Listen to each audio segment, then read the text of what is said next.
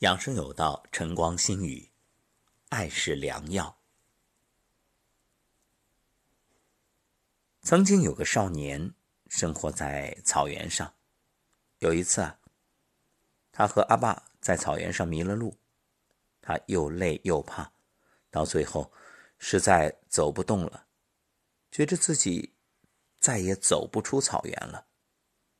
这时，阿爸从口袋里掏出五枚硬币。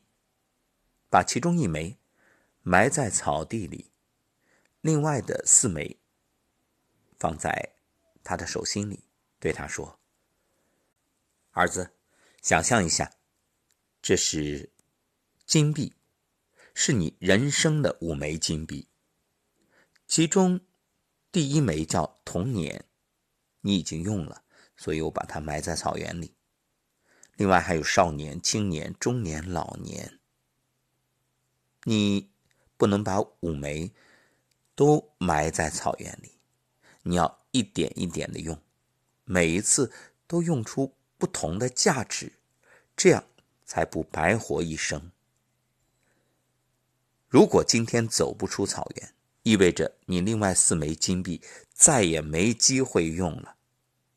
所以你要活着，要好好的活，要。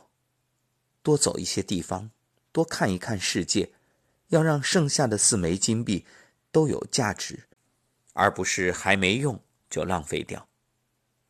这一刻，少年眼里有了光，他握紧拳头，将那四枚硬币牢牢的抓在手里，马上觉着自己的生命有了价值，人生也有了方向，于是身上也就有了力气。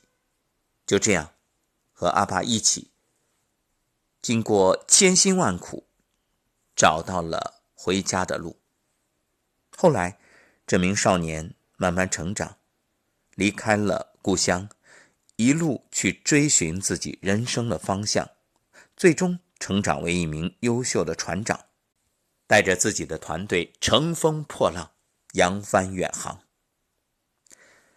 我们说，爱是良药。在养生的路上，有一点必不可少，那就是你内在的信念。你相信，你就能得到。太多的人是被吓死的，是被内心的绝望牢牢的抓住，从而摆脱不了这份控制，最后放弃了生的希望。健康是什么？健康是你全身所有的细胞。在你新的统领和指引下，愿意一起向前，万众一心。想想看，面对疫情，为什么中国能够快速的走出困境？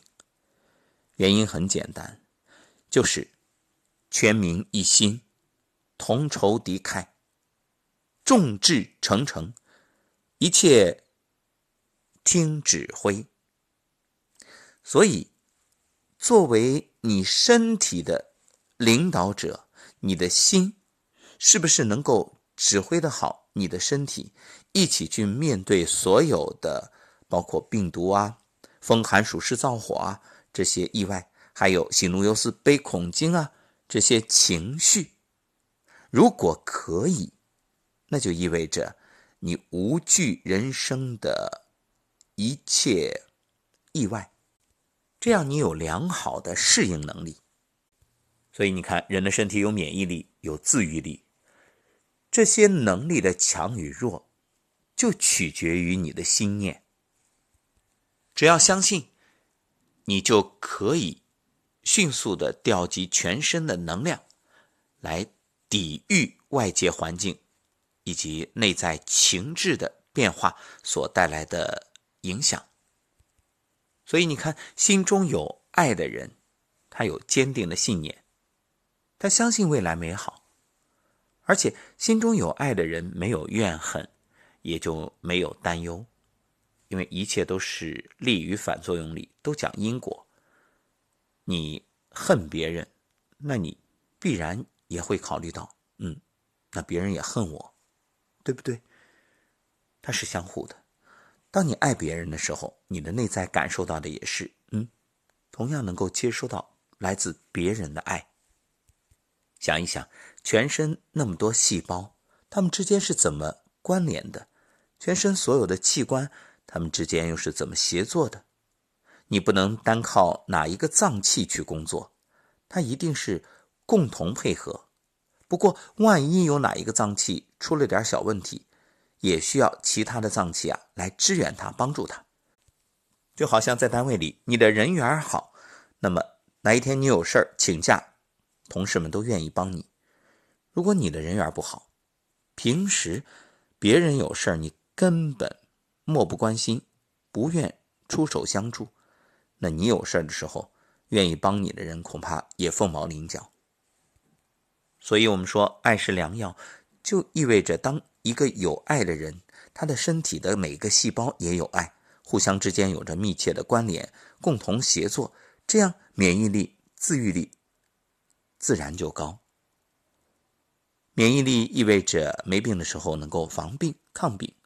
那自愈力意味着生了病之后能够迅速的调节恢复，这一切都需要细胞与细胞协同作战，需要你的气行血通、经络畅通。那怎么能做到呢？我们说对身体四句话：对不起，请原谅，谢谢你，我爱你。这是一种心念上的练习，相信未来，相信一切都会越来越好。相信自己的生命可以走出病痛的折磨，走出这种困境，这是一种坚强，是勇敢，是勇气，是无畏。那具体的表现形式呢？在前面两讲里面我们也说到了，包括你待人接物啊，方方面面。还有一点，那就是加强练习我们所说的颤抖功啊，还有混元桩啊。太极养生步啊，等等，其实这些都是一种爱，都是在爱身体的表现。真正对身体的爱，不是听天由命，也不是由着它。所以，我们有些时候啊，会有一种误解，觉着啊，顺其自然，天人合一，那我就顺其自然呗。那我，嗯，说睡我就睡一天，我也不起，啊。说吃，我顺其自然，想吃多少吃多少，吃到撑，啊，吃到胃难受，这不叫顺其自然，这也不叫真正的爱，这叫放纵。所以，真爱一定是一种自律。